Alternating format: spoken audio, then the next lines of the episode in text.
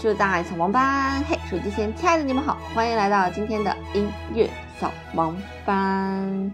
眼看着呢，春天就来了。尽管我知道北京现在还在刮沙尘暴，大多数的北方的地区也在刮沙尘暴。不过对于南方来讲，貌似春天真的要来了。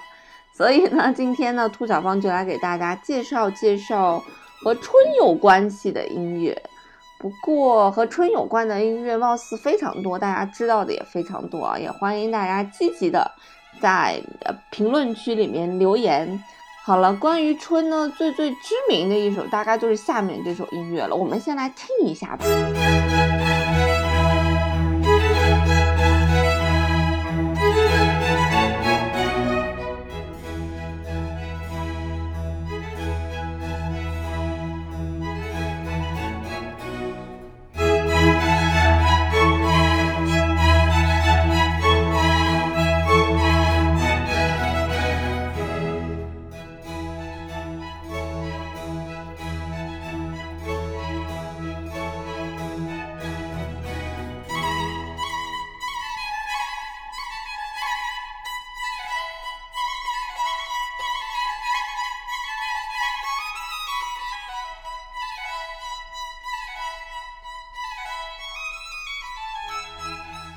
经过上次的音乐大考，发现大家其实对大多数的作品掌握的还是不错的。那这首作品应该也是非常非常知名的一首音乐了。那关于春呢，一想到春，可能最先想到的就是这首音乐吧？没错，这首音乐呢就是维瓦尔第四季当中的春。那其实维瓦尔第写的这部四季呢，就是写了春夏秋冬啊，是四个季节嘛。但是春是最最著名的。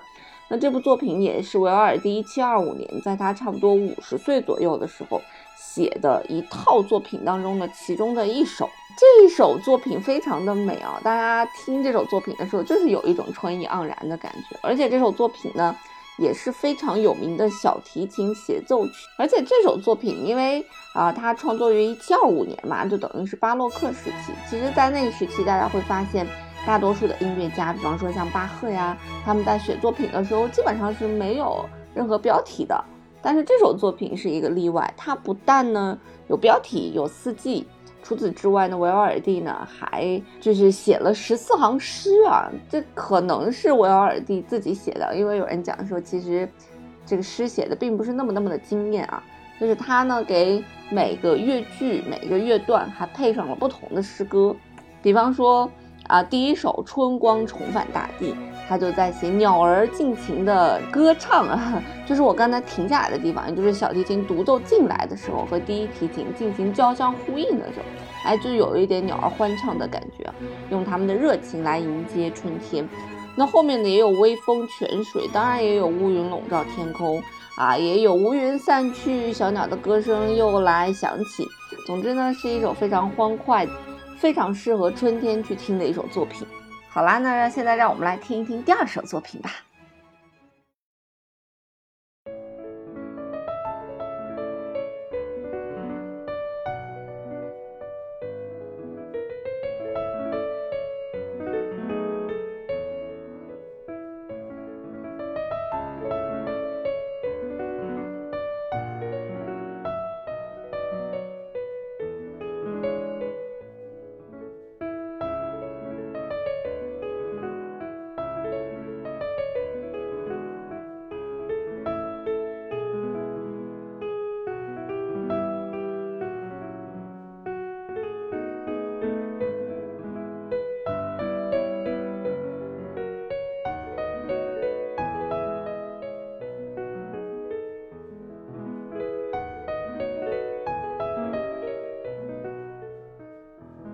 这首作品相信大家也非常非常的熟悉吧？这首作品呢，就是来自于门德尔松的《无词歌》。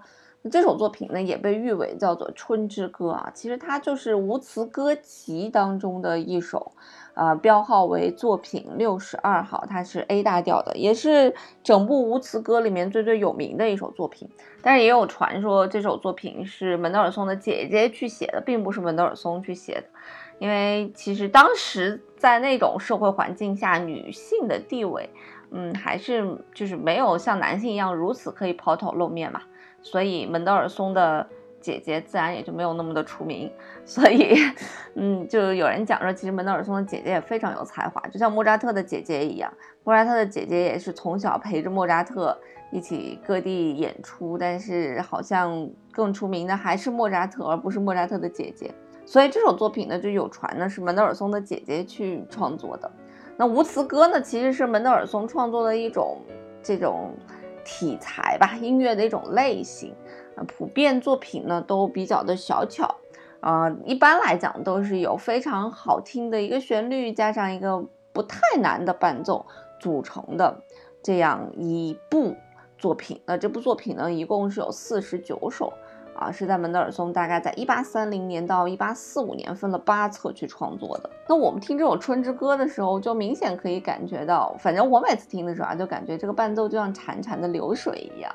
啊，就咕咚咕咚的那种感觉，就是那种溪流吧，不是那种庞大的河流，不是像沃尔塔瓦河一样那种庞大的河流，什么小溪汇聚，不是，它就是那种乡间的那种小溪，好像刚刚融化，然后。呃，边流还边有一些阻挡物，让它不停的发出咕咚咕咚的这种声音。然后旋律呢，仿佛在描写人们的心情一般。春天到了嘛，就是非常的舒畅的感觉，因为太阳终于出来了啊，人们终于暖和了起来。不过对于广东人民，可能根本没有办法理解这是一个怎样的场景吧。好啦，那我们下面来听一听第三首作品吧。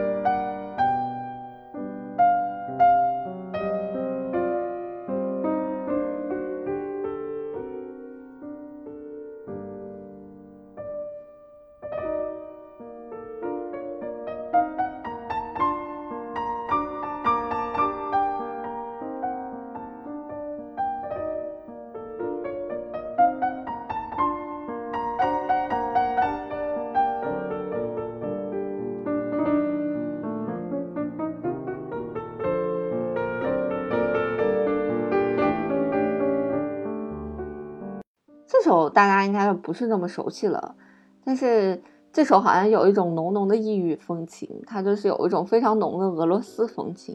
那这首呢，其实是来自于柴可夫斯基的《四季》。我们刚才给大家介绍了维尔蒂的《四季》啊。那个维尔尔第的四季其实应该算是一个小提琴协奏曲了。柴可夫斯基所写的四季呢，它就是非常单纯的钢琴曲哦。我小时候也弹过这本书。那整个四季嘛，它不是按照一个季节一个季节去写，它是按照一个月一个月去写的。所以整部作品呢有十二首。那我们刚才听到的这一首呢，就是三月的作品，叫做《云雀之歌》啊。整部书呢最有名的其实是两首，一个是六月的船歌，一个是十一月的在马车上，是特别特别特别有名的。船歌应该是在周杰伦的《情商》里面，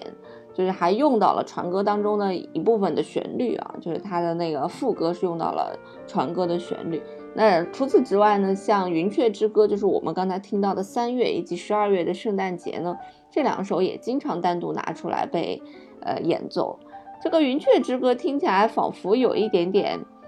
嗯，就是我们刚听的这个旋律啊，仿佛有一点阴郁的感觉。其实大多数的俄罗斯的作品，因为都是小调嘛，所以听起来是没有大调那么恢宏了，也没有大调那么明亮了。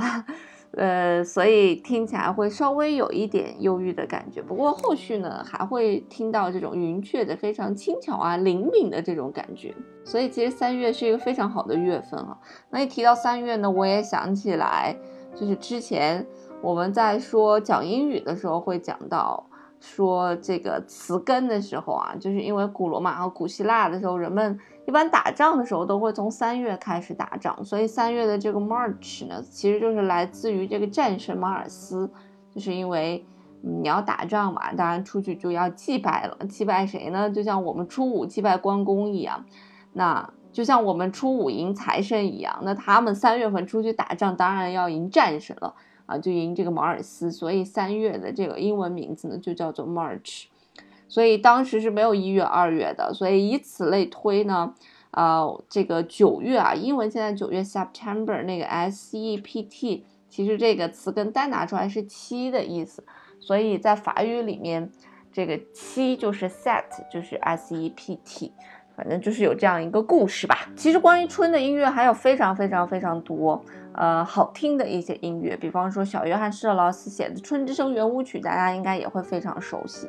但是其实最后一首音乐了嘛，我想给大家推荐一首不一样的。当然之前在节目当中也跟大家介绍过非常非常多的这首作品，我们先来一起听一下吧。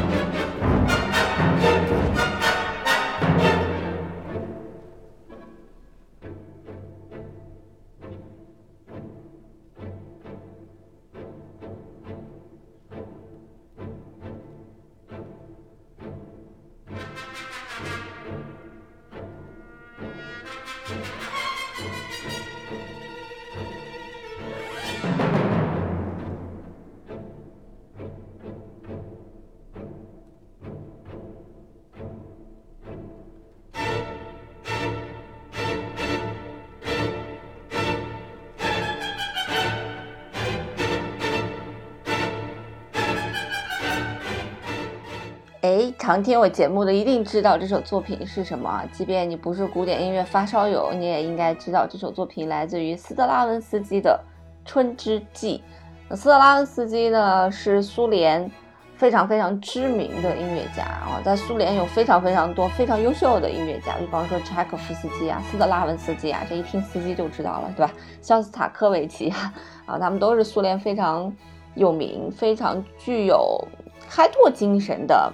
这样一个音乐家，尤其是斯特拉文斯基，我感觉他是最具有开拓精神的这样一位音乐家，因为你可以听到他的音乐完全摒弃了“好听”这两个字啊，完全用节奏来去表现一种激烈的情感，那更多的是表现一种激烈的一种情感的一种创记。